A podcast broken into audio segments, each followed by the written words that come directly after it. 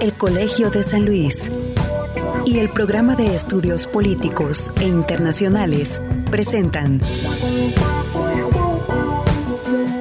San Luis Potosí, Segundos al Alba, Instantes para una memoria compartida. Con Tomás Calvillo.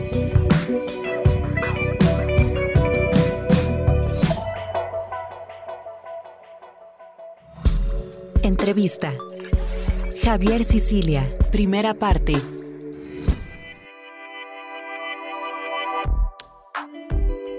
Javier Sicilia Sardaín, activista, poeta, ensayista, novelista y periodista mexicano. Nació en la Ciudad de México el 31 de mayo de 1956. Poeta, narrador y ensayista.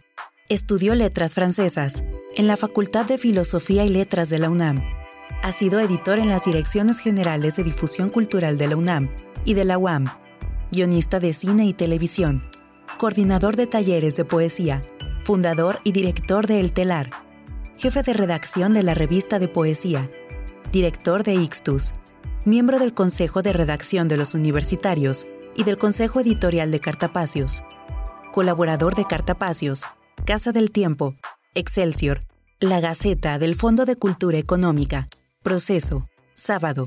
Siempre. Territorios. Uno más uno. Versus y vuelta. Profesor de Literatura, Estética y Guionismo de la Universidad Autónoma del Estado de Morelos y en la Universidad La Salle de Cuernavaca. Miembro del Sistema Nacional de Creadores del Arte desde 1995. Obtuvo el premio José Fuentes Mares en 1991 por El Bautista obtuvo junto con Jorge González de León el Ariel para el mejor guion cinematográfico por Goitia, Un Dios para sí mismo, dirigida por Diego López, y Premio Nacional de Poesía Aguascalientes 2009 por Tríptico del Desierto.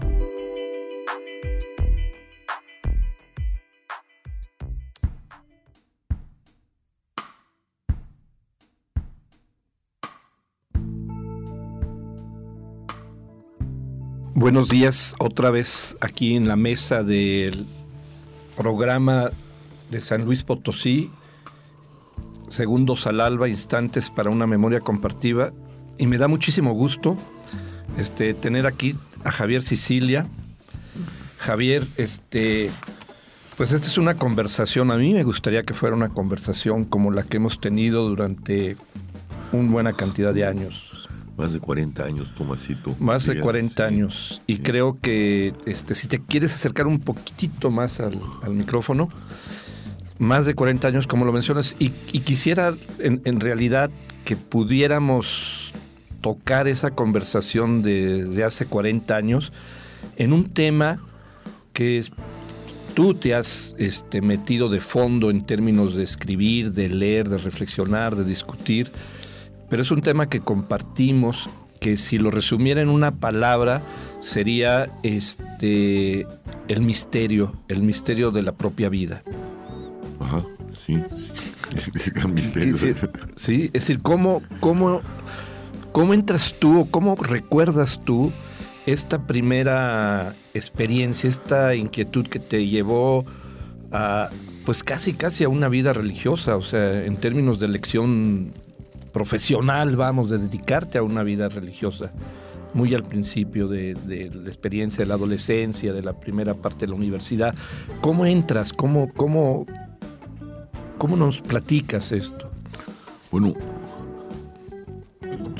esto que llamas misterio, pues pertenece a un universo que no es del orden de la racionalidad pura, es lo que le llaman en pues en filosofía metafísica o en, tradiciones, eh, bueno, todas las tradiciones son espirituales, pero en su profundidad espiritual eh, lo, llaman lo inefable, pues aquello que, lo luminoso, decía Rudolf Otto, ¿no? Este, aquello de lo cual no se puede decir, ¿no? Porque nos sobrepasa, sobrepasa nuestra razón, sobrepasa nuestro lenguaje.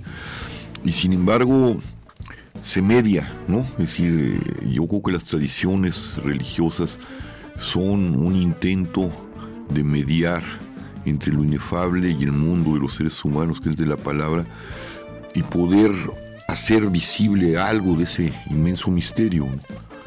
Yo, bueno, como muchísimos, como tú también, más que tú luego tomaste otro, otro, otro derrotero dentro de las tradiciones espirituales, eh, pues, pues mi mediación, mi, mi, punto de anclaje, mi punto de referencialidad, pues es, el, es la tradición católica, ¿no? Este, el cristianismo, el evangelio y en su particularidad católica.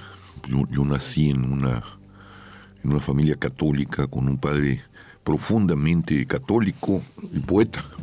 Cuando dices profundamente, eh, ¿cómo, lo encarnas eso? ¿Cómo lo recuerdas en, e, ese término, ¿no? Entre eh, veníamos de un medio católico también, el, mío, pero no eran practicantes o la gente iba de vez en cuando a la misa, en fin. Pero ¿cuál, ¿cómo distingues a alguien que se compromete con esa tradición?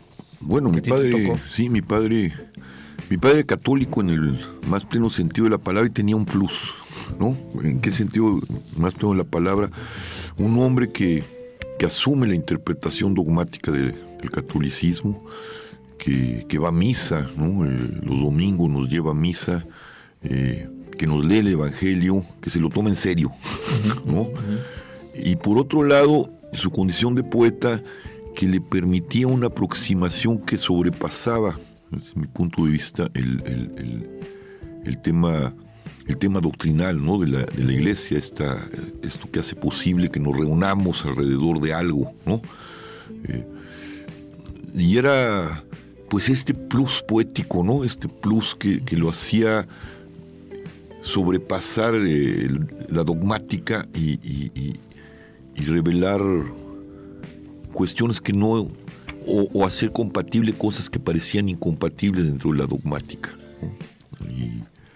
Y, en ese sentido yo, yo, yo, yo, por eso para mí la poesía y el arte están muy vinculados con, con mi, tradición espiritual, no sé si me explico, con, esta forma, de decir, yo, yo nací yendo oyendo el Evangelio, nací oyendo a los profetas, que son los poetas de, la, de la tradición hebrea antigua y de la tradición católica, cristiana en general, y por otro lado a los poetas que no pertenecen, pero que, que vienen de esa cepa, aunque no pertenezcan doctrinalmente hablando.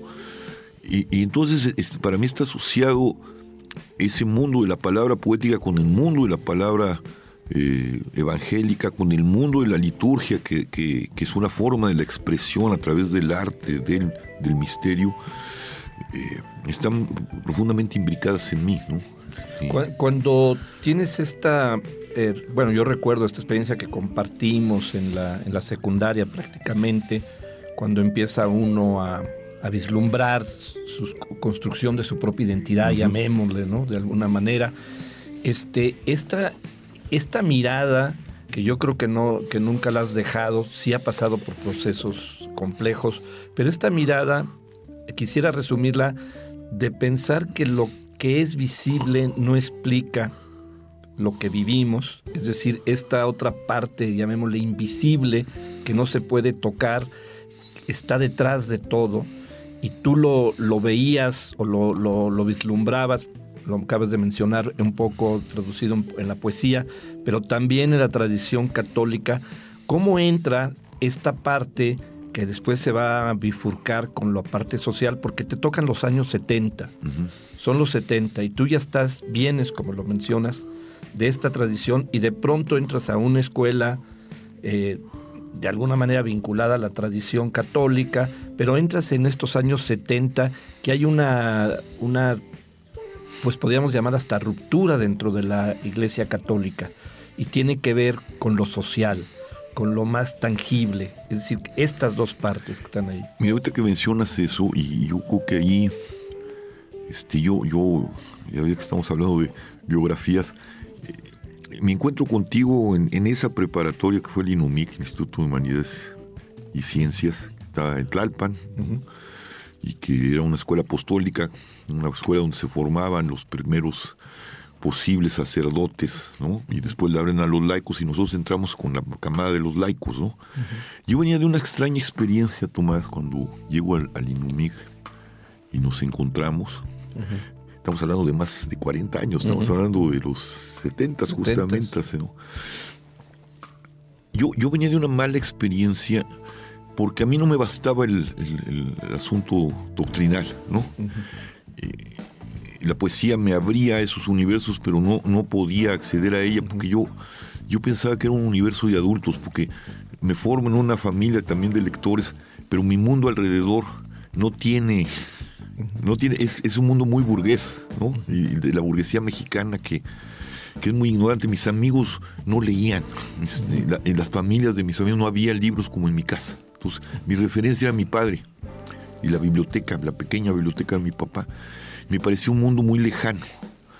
Pero yo en la búsqueda de, entrar en, estos universos, pues, pues va uno buscando, va, yo todavía no, no, tenía nada que ver con las tradiciones orientales, más que a través de, cuestiones muy esotéricas por un tío, y, de este esoterismo que se ponía, digamos, a, a la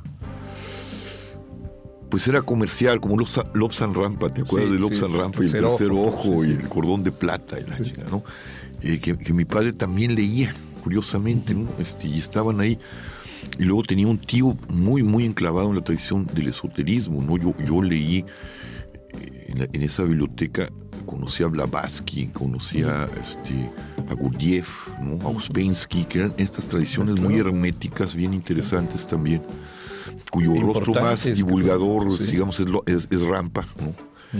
Y entonces yo, yo buscando eh, este otro espacio, tampoco me había metido con los místicos, más que como lecturas muy tangenciales, San Juan, la, poesía de San Juan, pero no le había pegado a la... Y este era un punto de referencialidad. Y entonces yo, yo armé, antes de entrar al instituto, al, al, un grupo de, de este, de oración muy extraño. Y, ahí apareció un tipo que fue como un, una monstruosidad en mi vida, ¿no? Un cuate que venía, apareció así súbitamente en, mi ahí, En la parroquia organizada. En la parroquia. De la campestre. De la campestre, y de ahí pues, era mi hermana y otros. México. Ajá, en la Ciudad de México y otros muchachos, mi, hermana y otros muchachos. Los viernes nos reuníamos a orar, independientemente del trabajo parroquial. Pero en una de esas apareció este muchacho en la parroquia Cuate que venía de esa tradición esotérica, y estudiaba psicología en la Ibero, que estaba entonces en la campestre de Churubusco, muy metido en cuestiones parapsicológicas, mayor que yo, que nosotros, y lo invité a la oración y se fue como controlando la, oración, Y entonces se apropió. Eh, sí, y entonces empezó a hacer cosas muy extrañas, En, la meditación, porque nos lleva por un territorio de la meditación y unos rituales extraños. Yo no sé si nos metía droga, cabrón. Bueno, el asunto es que mi padre empezó a ver eso muy mal y tuvimos un desencuentro, mi papá y yo, muy fuerte. Y yo seguía como, yo veía que me sentía mal. y, entonces mi, recuerdo que un día yo no fui porque yo ya me estaba como distanciando, no, no me sentía bien, como que me descentré internamente. Y me acuerdo que regreso de Gandhi compré unos libritos, no sé, traía unos pósters y no fui a... Y entonces me hablan en la noche, tampoco fue este cuate, y me dicen, tu hermana está muy mal, vente. Entonces me voy corriendo, eran como las 8 de la noche, y me encuentro a mi hermana en un estado de... Entre, absolutamente ida, este, en el suelo, este, absolutamente alienada, alienada. no la podía traer. Entonces busco a este cuate y bueno, tenemos y le dije, ¿sabes qué? Si no, es mi hermana, ¿no? yo, te mato, cabrón. total, la devolvió. Mi hermana no quedó muy bien. Este, yo creo que muchos de sus problemas después de alcoholismo me vinieron de parte de, esa experiencia. Y lo que yo creo que yo entré a un territorio muy infernal. O sea, eh, estuve muy enfermo. Este, cuando yo entro al instituto vengo saliendo de, esa experiencia feísima. Sí, porque es la, es la, se mueven muchas cosas. Muchas la, la cosas, pubertad, ¿no? la adolescencia. cosa, y eh, te enfrentas a estos grandes manipuladores que de pronto Exactamente, hay, muy ¿no? peligrosos, ¿eh? Sí, porque te, te meten en zonas donde Exactamente, sin, ¿no? sin, Sí, sin, sí, sí. sin conducción, sin nada. Y yo lo que necesitaba era un anclaje, Tomás, ¿no? Es decir, algo que me anclara sobre el misterio. Que te volviera a la tierra, ¿no? A la, a la- Y yo, te- yo recuerdo, yo llegué y yo recuerdo, bueno, tú, me impresionabas mucho porque era algo que salía de, de- de mi mundo. Me acuerdo, te traías el pelo largo, traías este, una chamarra de, siempre una yompa, una chamarra de mezclilla, ¿no? Y entonces yo, yo me senté, tú sentabas, porque estaban, siempre nos sentaban por orden alfabético, ¿no? Tú eres Calvillo, Sí. estabas en las primeras filas sí, sí. y yo estaba en las últimas. éramos como estábamos en, en, en- En las antípodas. en las antípodas, ¿no? Y tenías algo, una virtud más. Eras muy buen jugador de fútbol, que a mí el fútbol siempre me gustó Sí, muchísimo. ¿no? Tú eres un centro delantero impresionante. Y, y, y me impresionaba mucho tu, tu, tu, tu- aspecto y, y- tu capacidad de jugar fútbol.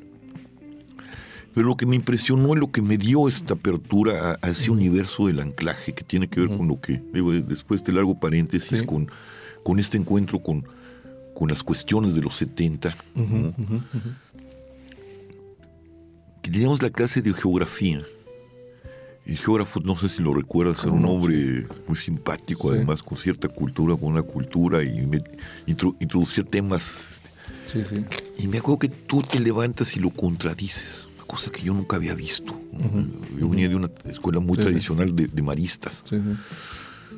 Y entonces se hacen, se hacen de un, no sé si tú recuerdas ese Un momento, debate, de un ¿no? debate.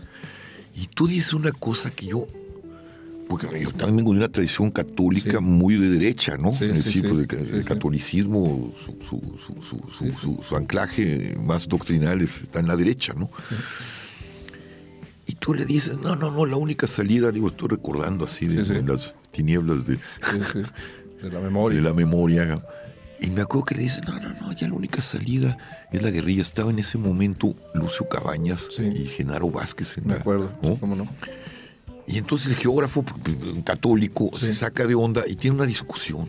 Ujú, Y tú le das unos argumentos que vienen de la tradición de la izquierda que para mí, ujú, pues era el diablo. sí, sí. Este, eh, bueno, en- no para mí, pero en, el- en, en- mi, mi mundo, El era, era, era- en el ambiente era, son los comunistas, ¿no? Son gente que, que odia a Dios, son gente, ¿no? Sí. Pero me, me quedo muy asombrado y me empiezo a acercar a ti. Y me doy cuenta, y, y además estabas haciendo algo absolutamente inesperado en unos chavos de 14 años, cabrón. una revista. Ujú. ¿no? Ahí, ahí nos encontramos el grupo que... Hizo opción. Opción, ¿no? que, que recuerdo Está Fabio Moravito. a Fabio Moravito, ot- otro poeta, bueno, está Eduardo Herrera, que ahora es un Eduardo. gran este, videasta, ¿no? Sí. Eh, Este, bueno, varias gentes, Ortiz Tirado, que también le pegaba al cine, este, varias gentes, y tú, no- tú nos convocaste alrededor de esta revista, ¿no? yo, yo, para mí ahí es el momento, ¿no? De- de- do- donde yo encuentro mi hilos que estaban Suelto. sueltos, sueltos, sueltos, sueltos, ¿no? Y recuerdo, ¿te acuerdas? El primer número de la, que fue un escándalo, el primer Sí. número de opción que traía dibujado por Eduardo Herrera este, Al Che Guevara. al Che Guevara, la, la famosa foto de, de Corda, Sí, ¿no? Este, la Che Guevara en la portada, en la sí. portada. Que se armó un encuentro tremendo con las autoridades, los padres de familia y este, Sí. porque eran temas pues de la izquierda, puramente de la izquierda. ahí. Y recuerdo que, que hay alguien que entiende muy bien eso la doctrina, que, que viene de una tradición mucho más sólida que la mía dentro del catolicismo, que ya ha dialogado Felipe Ibáñez, Sí, que ahora es un prominente abogado. ¿no? sí, sí, sí. Felipe Ibáñez, que viene de esa tradición y que está muy cerca de lo que viene siendo la doctrina social con los grandes cambios de la- Sí, la- así la- es. la- la- eh, del Vaticano II y- y, y las líneas de la teología de la liberación. y, y entonces, pues para no cerrar la revista, nos comprometemos a cambiarla, ¿te acuerdas? Y les- se la dedicamos a la teología de la liberación. A la iglesia. A la iglesia, ¿no? y, la Pero portada vista- fue, y la portada fue peor. La portada fue peor porque un campanario desmoronado, Derrumbándose. derrumbándose y de repente sale una, Sí. bueno, una cruz y desde ahí sale el Espíritu Santo, una Sí, una cosa muy... muy, muy extraña y la- el campanario está Cayendo. cayéndose, ¿no? Es decir, como una un intento de la renovación de la iglesia, ¿te acuerdas? Porque nos fue peor, ¿no? Eh. Fueron los dos únicos números que salieron de, sí, sí. de- Bueno, quiero decir que en ese momento yo empiezo a descubrir y me aterrizo. Y empiezo a Pero- descubrir lo que es la teología. Pero te, te aterrizas, o sea, tempranamente, ¿a qué me refiero tempranamente? Porque no tienes tú, este, ni- eh, bueno, yo no lo veo, y, y lo digo pensando en el presente, o sea, entras, a- a- por un lado, esta tradición que le explicas bien, que viene de adentro, una búsqueda y una familia, dos, este momento de la adolescencia que compartimos, que son los 70, Ajá. la figura del Che Guevara muy, Muy emblemática, en fin, Camilo Torres. Camilo Torres, ¿no? ¿no? To- to- toda esta al cual que le dedicamos un poema. Un poema. Sí, ¿no? tú- tuyo, tuyo, sí. Entonces, vienes, estás en eso, pero tú te de lleno, o sea, no, no dudas, o sea, yo lo que veo, no sé, bueno, tú podrás, pero no dudas de esa tradición, o sea, no dudas de tu tradición, No. encuentras esta beta y te vas este a la parte, a las dos partes. Por un lado camina la poesía, pero por el otro lado, eh, cuando empieza la Gandhi, no, no, terminaríamos de platicar todo eso, pero te vas a la parte social comprometida de la teología de la liberación. Y, pero mediado también por un personaje que, que también había leído en mi infancia, porque mi madre, que a diferencia de mi padre, mi padre era un hombre más espiritual, mi madre una, una mujer muy moralista, pero tenía como uno de sus grandes íconos a Gandhi. ¿no? Tenía la biografía de Fisher, que, que me acuerdo que Claro. leí, que es una biografía fantástica, Claro, yo- de la Gandhi, mejor claro. de, de Gandhi que yo conozco. Y entonces entre, entre esto que, que tú me revelas, eh, el Che, Camilo Torres, las vertientes, Gandhi. ¿no? Gandhi, sí. como, como uno que está reflexionando aún más allá de las luchas sociales sobre un... Gandhi es un personaje que une lo político con lo espiritual, ¿no? Y que podía De una entrar manera racional, muy, vamos, muy racional, muy sí, entendible. muy entendible, ¿no? Entonces para mí era el otro camino, Claro. ¿no? Era la poesía, eh, eh, los las luchas de la izquierda, ¿no? Y sobre todo la emergencia de esa teología de la liberación, pero mediada por Gandhi, ¿no? O sea, era una mezcla muy extraña que que me servía para irme recomponiendo o entender cuál era mi relación con el ot- eh, este misterio y las relaciones de ese misterio con respecto a esta vida a partir de mí, ¿no? De mi propia experiencia, Y, ¿no? y yo creo que ap- apuntas ahí, conociendo este camino en parte, ap- apuntas una cosa muy importante. Estamos hablando ahorita por los contextos, ¿no? Pensando, por ejemplo, los chavos de ahora, los qué contextos tienen, cómo construyen su interpretación y su lectura de su vida y de la vida colectiva. Pero tú haces algo bien interesante porque, por un lado, no renuncias a esta vocación de la tradición católica buscando su... Entras a, a- a la parte social, como lo dices, vas a entrar en contacto incluso con gente que estaba en la teología de la liberación, sí. etcétera. Pero curiosamente, tú mantienes una mirada muy personal y, y ahí me remitiría a tal vez a después a ver si podemos entrar a la literatura católica francesa, ¿no?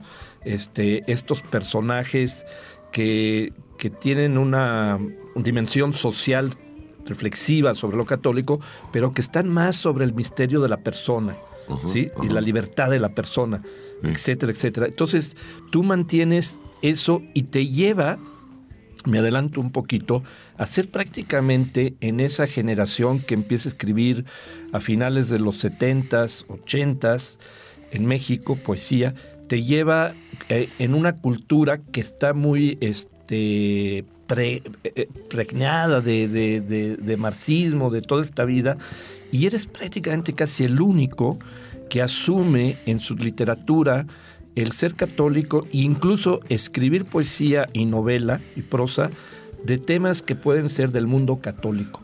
Y te ganas un lugar. Es decir, a, mí lo que siempre me llamó mucho la atención es decir, frente a, la mayoría de los escritores y de las revistas, pues eso lo verían como medio extraño, medio exótico, medio, ¿no? Un- una especie, porque además no eres un católico escritor este, que esté militando con la teología de la liberación. No, tú agarras otro camino, que es al que vuelvo, ese camino de aquello que es invisible, que es misterio y que está más allá del posicionamiento social de una iglesia. ¿no?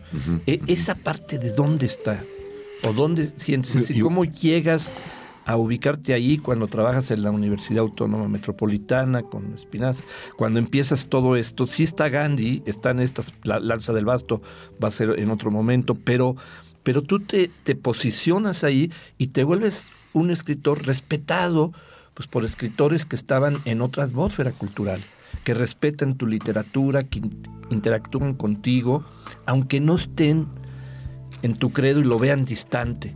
Tú llegas a conocer, ya me voy a, para que nos sigas platicando, a lo que tú le llamarías los católicos vergonzantes. Platícame, platícame un poco este proceso, porque nos va a llevar al tema de Concha, la larga, ¿no? Sí. Pero, pero este tema, esa parte. Pues mira, son, son muchas vertientes, ¿no? A mí, y si algo que no encuentro y que me, la, poesía me abre ese, espacio, la, poesía dice del misterio y sobrepasa a veces la doctrina, ¿no? No, generalmente la sobrepasa en cualquier tradición, ¿no? pues, no, no, en vano los profetas son, son un canon importante, que son los poetas, ¿no? En, la tradición este, católica también, ¿no? Más allá de, la interpretación doctrinal que se le da a los profetas, eran poetas, ¿no? y, habrían, dicen cosas muy extrañas, ¿no? Este, la, poesía es un, una apertura hacia allá, ¿no? Luego poetas, bueno, escritores que se meten a los vericuetos tremendos del alma, como George Bernanos, ¿no? digamos el Dostoyevsky católico, ¿no? Este, se mete sobre territorios que van hacia la...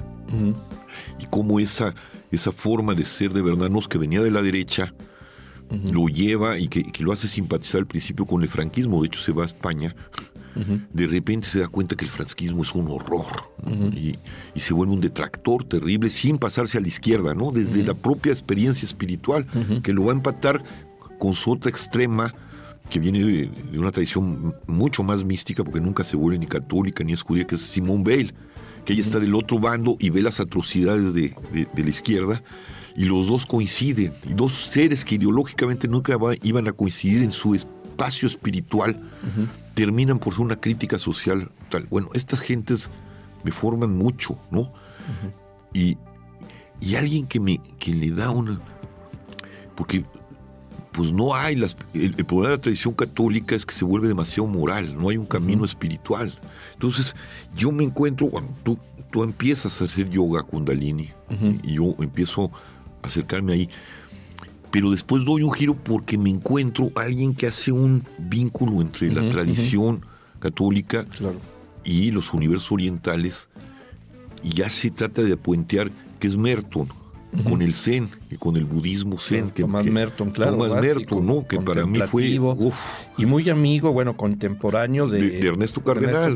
el Cardenal siempre es que fue discípulo de, de, Merton. ¿no? De Merton. Incluso lo saben poco. ¿eh? Lo saben poco. Y él, él siempre presumió y de hecho Merton quería venirse a México cuando estaba este, cardenal, porque quería hacer un ermitorio, que terminó haciéndolo allá, ¿no? en, Kentucky. Bueno, Merton para mí fue importantísimo, ¿no? Porque fue el primero que intenta un diálogo desde la tradición, desde mi tradición, la tradición de Merton, porque además era un monje trapense, con este con las experiencias espirituales de la tradición budista, sobre todo del Zen, y empiezo a practicar Zen. ¿no? Y esto me abre a una interpretación distinta de la tradición. Claro, no, claro. claro. Sí. Este, y, que, y que tiene que ver con algo que, tocas mucho en tus ensayos ya posteriores y hasta la fecha y sigue siendo un tema de, reflexión, que es el silencio. El silencio, sí. ¿no? Es decir, como el silencio como una experiencia necesaria para tratar de entender qué es esto de la vida espiritual, ¿no? Un poco. Y, ahí entras tú en toda la discusión con la, con la palabra, ¿no? Pero de alguna manera estos temas, fíjate, estos temas que te siguen, este persiguiendo o que están en, tu constante, tienen ahí esta primera experiencia, ¿no? Que, van saliendo, que van surgiendo. Pero, ¿cómo te inclinas? Yo recuerdo, ¿cómo te inclinas a, a este, que es un catolicismo que no es el catolicismo que heredamos nosotros en, en México, sino te mueves hacia otros ámbitos europeos, particularmente bueno, yo veo mucho y vas a estudiar y tienes letras francesas, te mueves hacia el catolicismo, la tradición francesa. ¿Cómo, cómo, cómo aparece eso? ¿Cómo, ¿Qué recuerdas? ¿Por qué terminas estudiando letras francesas? Mira, la verdad es que... ¿Fue accidental o no tenía Yo, yo salí después de una experiencia con los jesuitas y los teólogos de la liberación en, sí, sí, me acuerdo, las comunidades que viví un año con Fabio. Con Fabio Morábito y, y Federico este, Gagiola. Vivimos un año en, en, los cinturones de miseria trabajando sí, en el ajusco, en el ajusco políticamente eh, bajo la luz de, de los, los jesuitas. jesuitas. y la teología de la liberación sobre este. Pero a mí me dejaba uh -huh. La interpretación demasiado sociológica que tiene la teología de liberación uh -huh. y demasiado uh -huh. dependiente del marxismo. Uh -huh. me dejaba con hambre del otro lado, no sé si me sí. explico, ¿no? Había una dimensión que, de la que está amputada, eh, que es espiritual, ¿no? Entonces cuando yo salgo de allí, de, de, de esta experiencia, porque yo estudié ciencia política, como que necesitaba más armas uh -huh, ¿no? de intelectuales para poder enfrentar problemáticas que venían desde allá, desde nuestro encuentro en la secundaria. secundaria, ¿no? Pero me decepciona la ciencia política, sobre todo en esa universidad que estaba muy muy este, eh, custodiada por el marxismo, ¿no? Era como otra iglesia. ¿no? Yo me acuerdo cuando me fui, le dije a Olmedo, me voy, y le dice, ¿pero por qué me dice? Y le digo, porque vengo yendo de los católicos, pero ustedes son peores. ¿no? pues son igual de dogmáticos, pero no tienen sentido de la trascendencia, ¿no? Uh -huh. Entonces eh, son demasiado inmanentes, ¿no? Y me fui, pero yo tenía que dar una carrera a mi papá. Y, y, a mí yo lo que quería era leer y escribir. Entonces dije, ¿qué es la literatura y cuál? Pues la literatura francesa, ¿en qué sentido? Eran los poetas.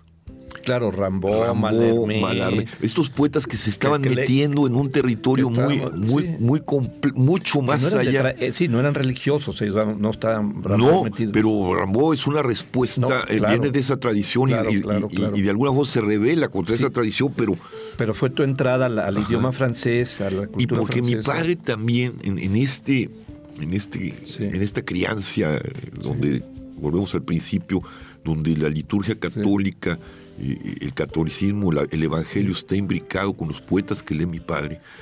Mi padre, de alguna forma, también influye en mí. Me enseña a Baudelaire.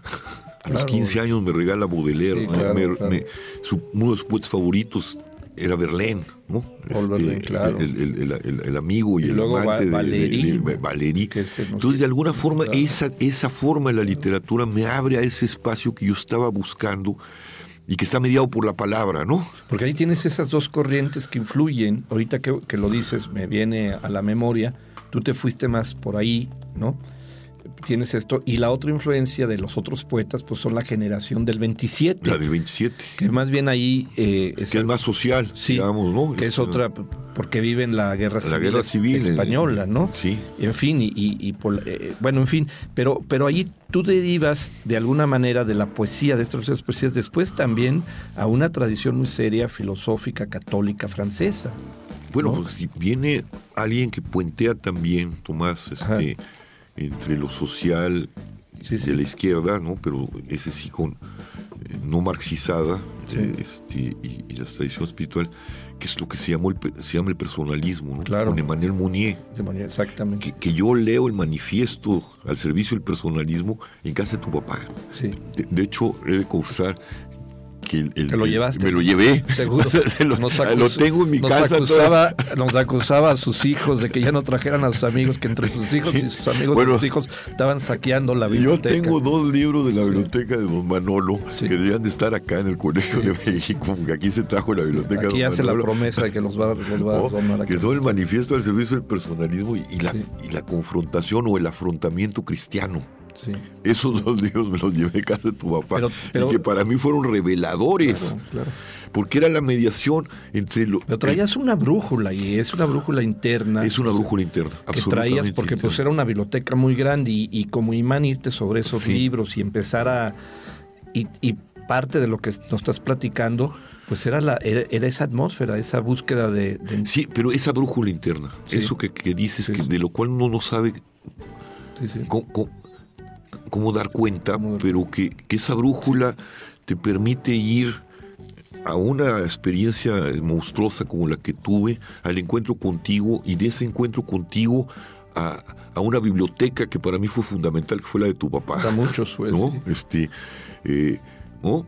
A, estos diálogos que tuvimos, a, pero siempre uno toma de acá, por esa brújula interna, toma de acá, toma de acá y se va construyendo, ¿no? Sí. no, toma un solo camino, es una zona. Este... Ahí, ahí, mencionas algo que es un poco más, más general, pero y vamos a permitirnos estar imponeando. Sí, yendo y viniendo un poco en el tiempo, porque eres un lector, eres un, un, este, literato, no, no podía ser de otra manera, pero un hombre de letras, de libros, o sea siempre fuiste un lector, ¿no? En una época hoy en día que estamos viviendo, en donde esta tradición, no digo que desaparezca, pero hay una ruptura en esta tradición de, la lectura, de, leer, de, como tú lo decías. Tú creces leyendo, o sea, y eres un, buen lector, vamos, ¿sí? Y eso, el origen es, es por lo que mencionas, es tu padre. Luego hay el reforzamiento de la biblioteca de mi padre. Pero tú continúas, o sea, y, en esta búsqueda este, te metes, sigo insistiendo, a, un, a una atmósfera cultural que revitalizas, esa es mi, hipótesis, revitalizas la tradición intelectual católica en México, que, que se había este, eh, casi desaparecido pues por la historia política entre la Iglesia y el Estado, la construcción jacobina, en fin, todas las razones que hay este para la, derecha este, eh, eh, católica que pierde, que pierde esa guerra, etcétera. Y entonces toda esta cultura católica queda como marginada, ¿no? Y tú eres uno con otros pocos que retomas, la resucitas de alguna manera, la abres y abres a otros empiezas a ver a otros, pues estas reflexiones, ¿no? Porque tú tienes, por un lado, alumnos, digamos, de clase académica, pero tienes alumnos de camino. ¿sí? Y entonces abres a partir de estas lecturas que tú fuiste haciendo, y me interesa la parte de Francia porque fue muy, muy, muy importante. Muy importante, porque tal vez ahí frente a España se mantuvo viva una tradición, una tradición católica intelectual crítica, abierta, más cerca de lo que tú nos mencionas, que es como el bagaje de la poesía, más cerca de esta capacidad de la poesía de la trascendencia. Sí, y, pensadores bien como Monier, como Bernanos, como Simón Bale, como Lanza del Basto, que aunque era italiano, él, se asumió un francés, Jacques obra, Maritain. Jacques Maritain.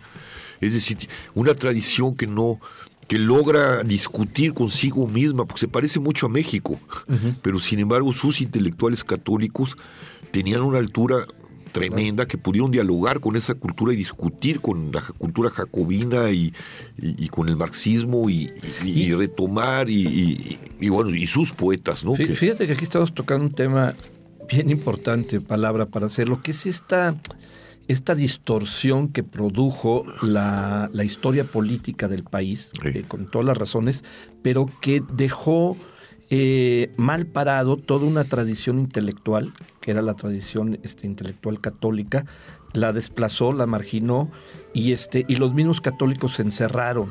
¿no? Sí, eso que hablabas tú del, católico vergonzante, ¿no? Sí, sí, como, digo, con todo y su todo este sobre el micrófono. sí, como Gabriel Said.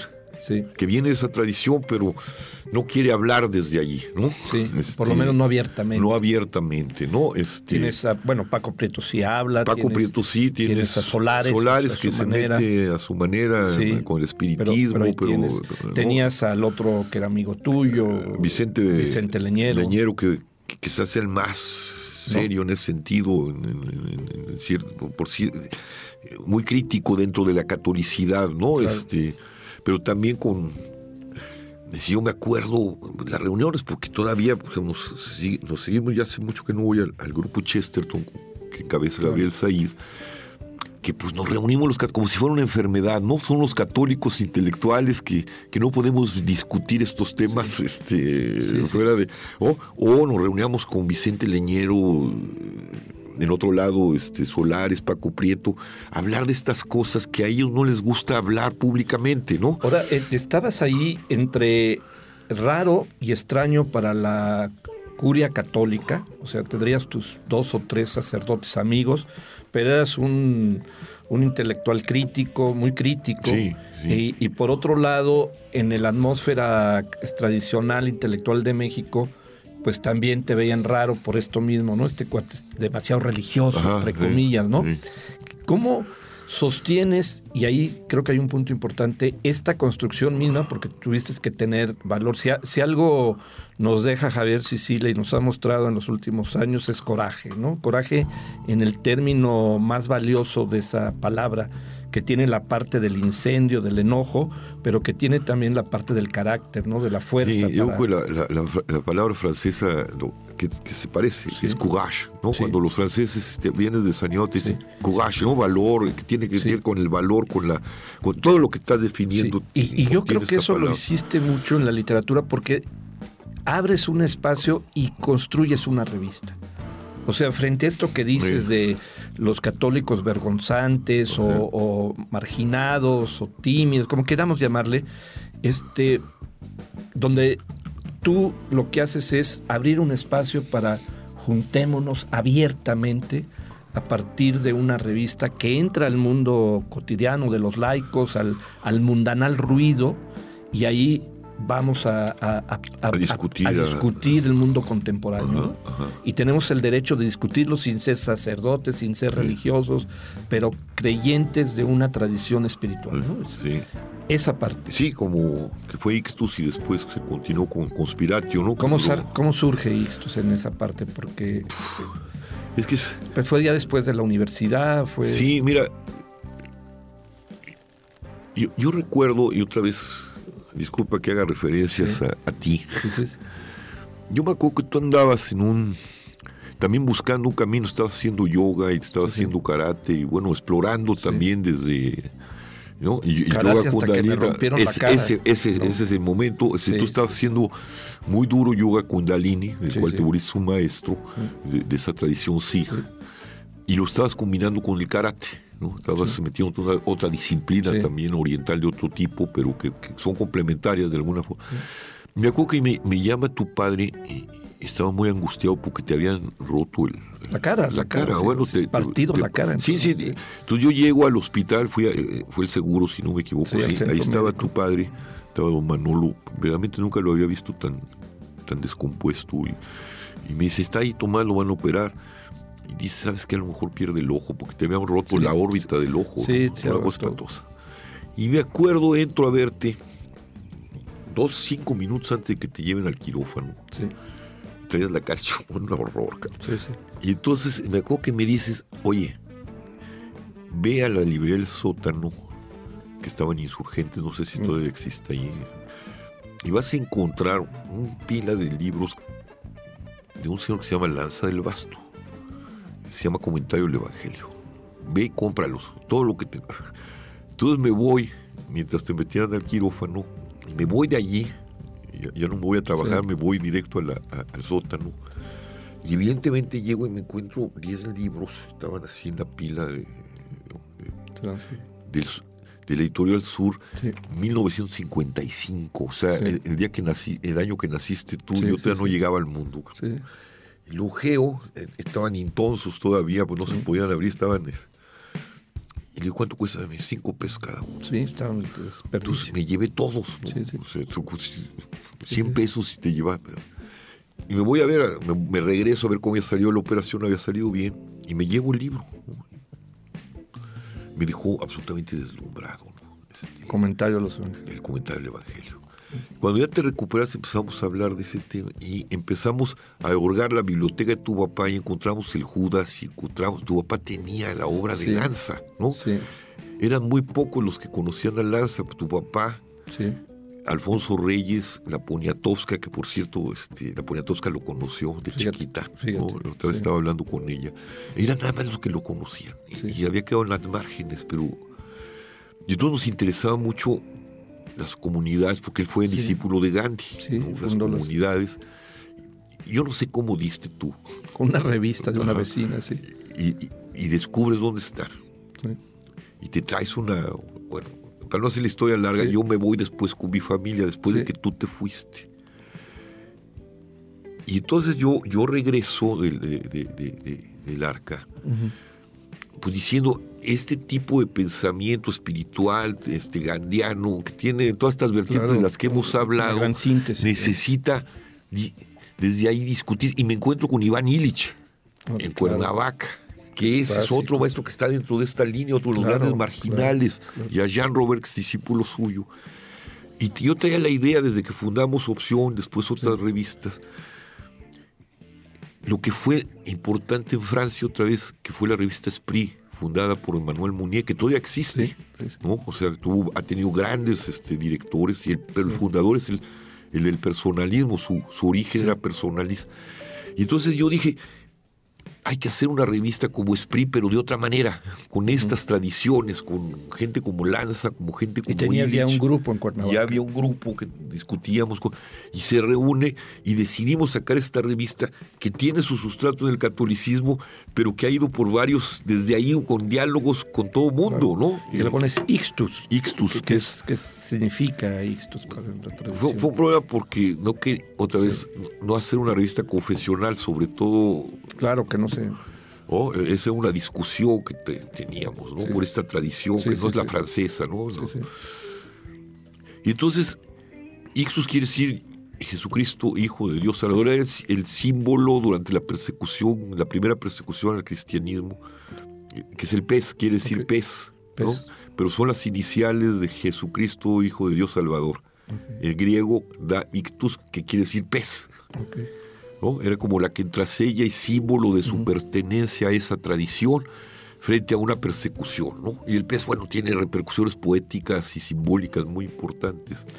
Ahora, Ixtus es una revista, fue una revista importante. Sí, fue una revista, 64 números. sí, o sea, fue, fue la primera y yo creo que en América Latina, me Sí. atrevería a decir. Yo creo que a nivel... En lengua española. Sí, o sea, yo creo que ni. España había una revista, revista así. así, de ese, de ese nivel y con, convergiendo gente que está pensando el mundo contemporáneo desde una parte no de iglesia, no, No. doctrinaria, pero sí Con bebiendo de una tradición. ¿no? Ajá, como Espiritual. puente de, que Sí. te permite entrar a lo otro, ¿no? Que es una revista- y, un diálogo con otros, ¿Y cómo le fue a Ixtus? ¿Cómo sientes que fue Ixtus? ¿Cómo... Yo creo que le fue bien, Tomás, dentro Sí. de la, lo que es esta cultura, ¿no?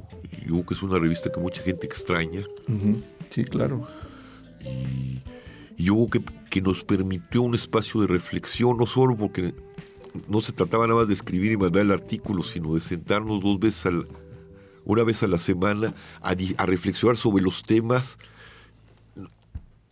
y, y pensar a la luz de todo esto. Es decir, yo se logró crear una forma de mirar el mundo distinta, nueva. Digo, Ahora, eh, el- el- no, el- no de las consabidas. El Ixtus, que bueno, hay que habrá que hacerle una re- revisión, ¿no? Número por número, pero el número que fue más público fue el del escándalo, ¿no? El de la Virgen. Porque parece que eh, pues, nos vivi- vivimos ese mundo, vivimos el mundo del escándalo, que es un eso es bien interesante porque te deja ver esta otra parte de la cultura, ¿no? Hay un número dedicado a la Virgen de Guadalupe.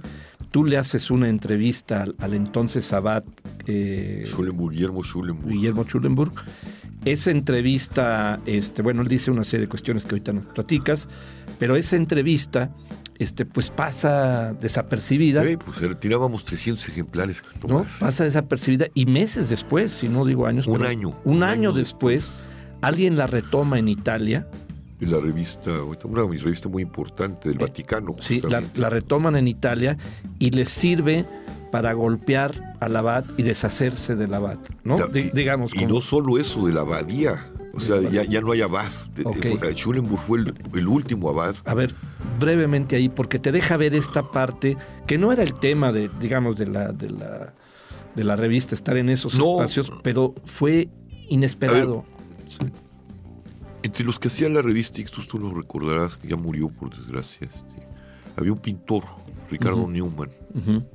Muy católico, muy guadalupano, muy, muy, muy mariano. ¿no? Este, y mariano en el sentido guadalupano. ¿no? Sí. Él, él- él- él tenía su marianismo, su, tenía una debilidad profunda por la Virgen de Guadalupe. ¿no? Que ahí hay un tema, no, no, no lo toquemos, pero un tema muy complejo. Complejísimo. Pero la relación género-Virgen de Guadalupe, Eh, la presencia y, en, y en casos como México, ¿no? Sí, Es- en es- es- es- ese sería un tema interesantísimo. De- eh, de- sí. y, y con respecto a lo que va a pasar, lo, o que, lo que va a pasar o va- sí. el 9 de...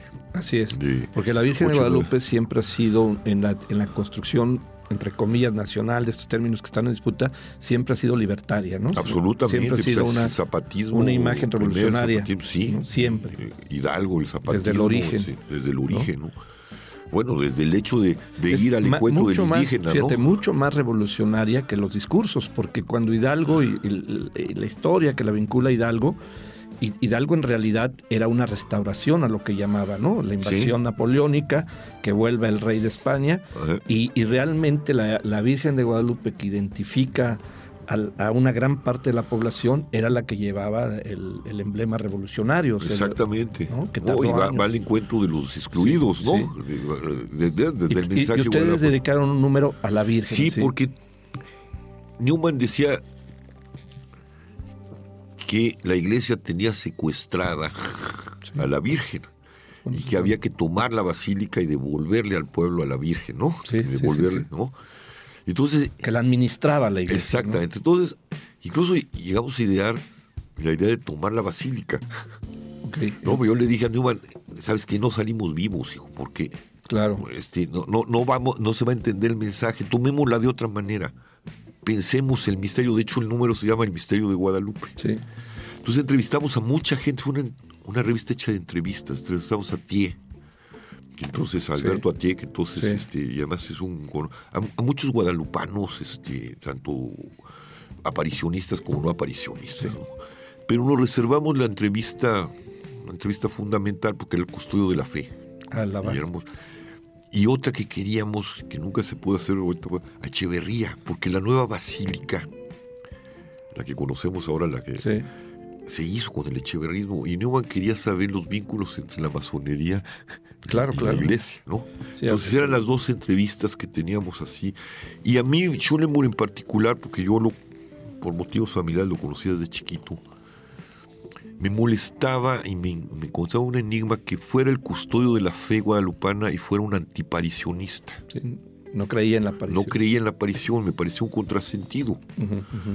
Aunque estaba en su derecho, no es un dogma de fe, pero un custodio de alguien que custodia una fe que se basa en la aparición y el custodio de la fe se niega a la aparición, este, me- me- me- que fue el, el gran problema que lo, que lo llevó a, Ujú. a, a- a ser el último abad, ¿no? a que Sí. Roma lo corriera. ¿no? De Sí, pero ese es- es- eso tuvo, digamos, repercusiones eh, su origen en esa en entrevista. esa entrevista, ¿no? Tú la haces esa entrevista. con Newman. Vamos a verlo, vamos sí. a. Nos no las da por.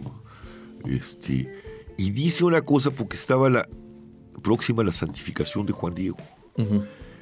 Y entre la discusión, digo, toda su argumentación desde un teólogo racionalista como era él era legítima. El problema es que cuando entramos a la custodia de la fe, y entonces él dice, Juan Diego no existe, es un símbolo, Él dice. él sí, dice eso. Cuando lo están entrevistando. entrevistando, y yo le digo, pero ¿cómo? Le digo, si, si no, el sujeto de la aparición no existe, pues entonces la aparición no existe, Ajá. ¿no? Es decir, siempre Bueno, sí. hab- hab- hablamos de, Sí, del claro. fenómeno, pero de- de- del receptor del fenómeno generalmente No queda- habla. no, no se habla, entonces no importa. Entonces él tiene su argumentación, ¿no? Tiene la, muy orga- como Or- O'Gorman, ¿no? Sí. La pintó el, indio Marcos. To- Sí, toda lo- lo- lo- lo- Todos los la tesis antiaparicionistas. muy sólidos, pero el custodio de la fe. Entonces niega la, niega la existencia de Juan Diego, dice que es un símbolo. Ya, después de un año aparece en, en Esa 30 entrevista. Yorni, ¿no? Allá en ese diario, y se hace un escándalo Muy fuerte. muy fuerte, ¿no? Muy fuerte. Y, y, y- y hubo cosas, digo, no Sí. es el tema, pero cosas, cosas este, tremendas ya dentro de la... De la grilla de la iglesia, ¿no? de La iglesia, los la- golpeteos la de la iglesia, eso, espantosa. ¿no? Y Espantosa. quedó ahí sacrificado. Y pues a Schulenburg le quitan, y es el último abad, ya, ya no, después de Schulenburg ya no hay abad. Ah. ¿Qué implica eso? Mira, ¿Qué implica el, ser abad y el que deje de ser es complicado. en términos jerárquicos. La teología guadalupana, ¿no? y ese era también uno de los problemas con Schulenburg. Sí. El mandato de la Virgen a Juan Diego es ver con el obispo. El custodio de esa fe es el obispo, digamos, jurídica y teológicamente. Y una de las cosas que quería Schulenburg era volverlo diócesis. O sea, eh, eh, quitarle su condición de abadía, de centro eh, de referencialidad universal, custodiado por el obispado, hacerlo una diócesis. Y ese era otro de los problemas políticos que estaban de fondo. O sea, tener más autonomías. Pero eso, eso fracturaba la teología, ¿no? Porque el mandato era, era, es al obispo. El custodio en realidad de esa cosa es el obispo, aunque tenga un carácter universal.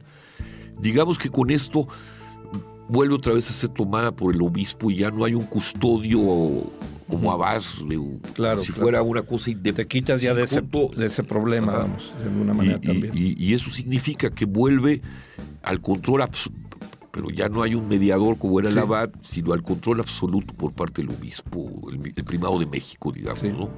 Digo, Schulenburg se enriqueció con la abadía, ¿no? Digámoslo, por desgracia, ¿no?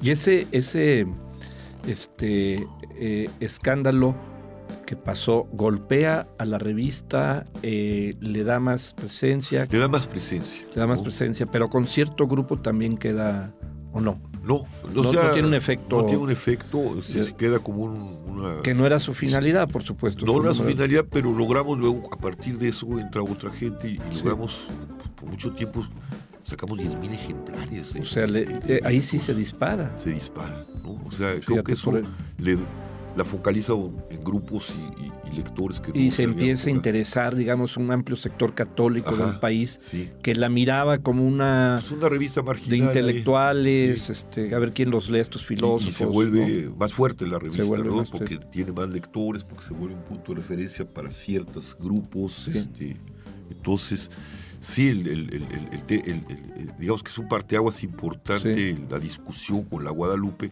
Este es el tema político, ¿no? Lo que, pero la revista en sí misma vale porque vuelve a repensar el tema de las apariciones, de, la importancia de la canonización de Juan Diego, de la discusión con los antiparicionistas.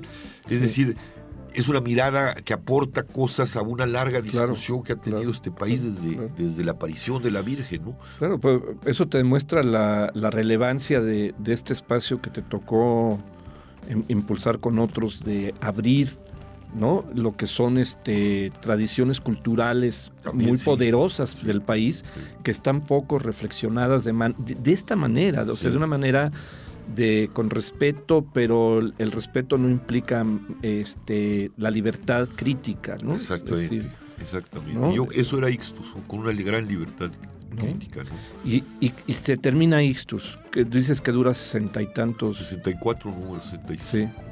En, en, ese proceso.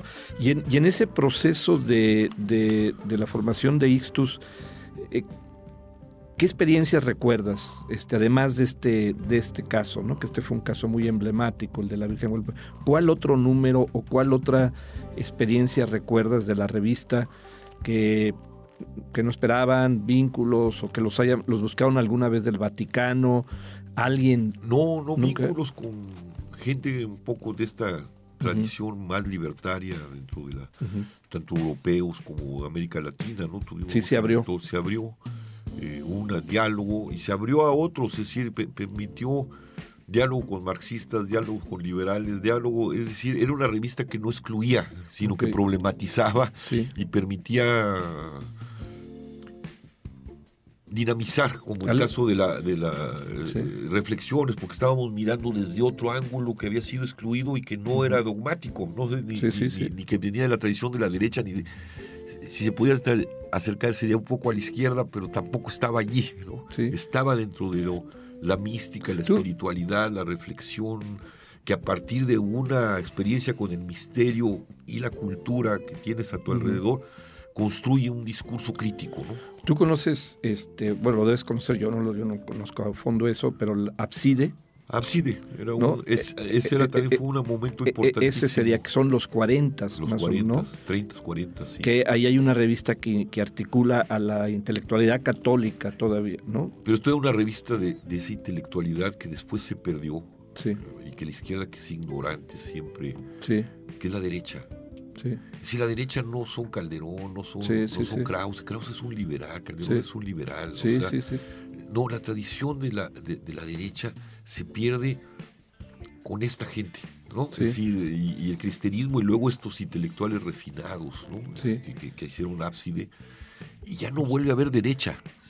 ¿no? Para encontrar derecha hay que ir hasta a, a- a Francia, ¿no? Es decir, ¿Ábside cuántos años duró, no te acuerdas? No, duró No, mucho, yo no acuerdo, pero- duró muchísimo. Pero 10 sí sería eh, una genealogía, podríamos Sí, decir, sí, ¿no? podríamos venir de esa tradición. ¿Verdad? ¿no? Sería la- Dándole una vuelta de tuerca. ¿No? La más cercana. Sí, en en medio hay un gran vacío. Sí, en medio ¿No? un gran vacío. Hay otra que se llama que, que estuvo encabezando la otro, otro gran poeta católico que, bueno, que viene de esa tradición, que es el padre Ponce, que fue Trento. Tiene un nombre de concilio, este, Sí, sí, sí, ¿no? Este, que creo que fue un poco antes de Ábside. que fuera.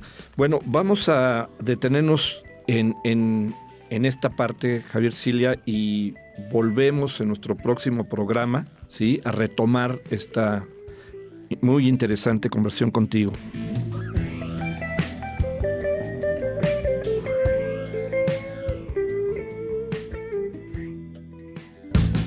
Gracias por escuchar San Luis Potosí, Segundos al Alba, Instantes para una memoria compartida. Con Tomás Calvillo. Música, Gato Fantasma, de Francesc Alcacer y Jordi Alcobe.